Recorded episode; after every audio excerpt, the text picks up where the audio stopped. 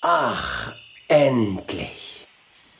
Es ist der erste schöne Frühlingstag.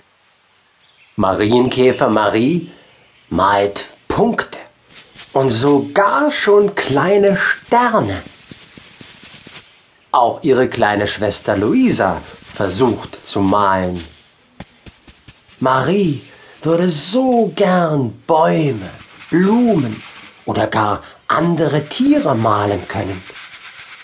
Sie geht zu ihrem Freund, dem Sternchenmaler Charlie. Charlie, kannst du noch etwas anderes malen als Sterne? Nein, Marie.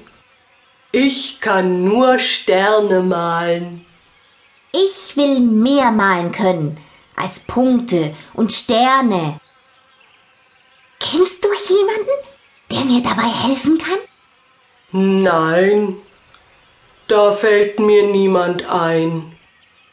So fragt Marie ihre Geschwister Hans und Luisa, ihre Eltern und alle Tiere, die sie kennt. Die Libelle Lolita, den Bussard Horst und viele andere. Doch niemand kann Marie weiterhelfen. Die Schildkröte Tina. Vom vielen Fragen ist Marie ganz durstig geworden.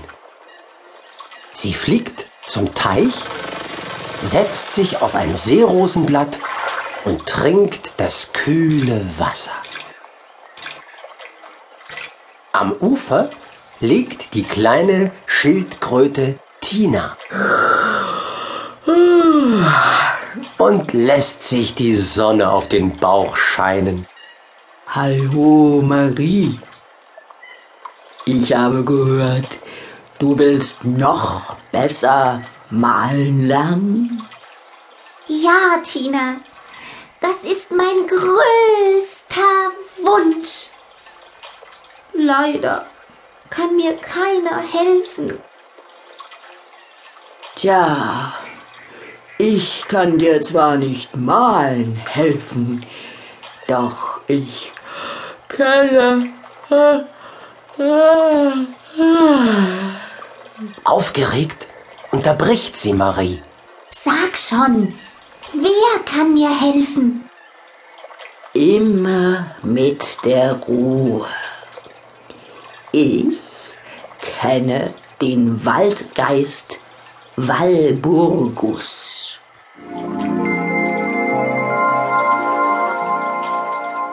Wenn dir einer helfen kann, dann er. Oh, toll, Tina. Wo kann ich ihn finden? Wo wohnt Wal... Walburgus? Immer mit der Ruhe, Marie, sagt Tina und schmiert sich ihren Bauch mit Sonnenblumenöl ein. Der Geist des Waldes. Dann führt Tina Marie zu einer Baumhöhle. Der Eingang ist von Pflanzen zugewachsen. Tina ruft in die Höhle hinein. Du, Geist des Waldes, komm herauf und mach dein grünes Türlein auf. Eine Nebelwolke quillt aus der Höhle.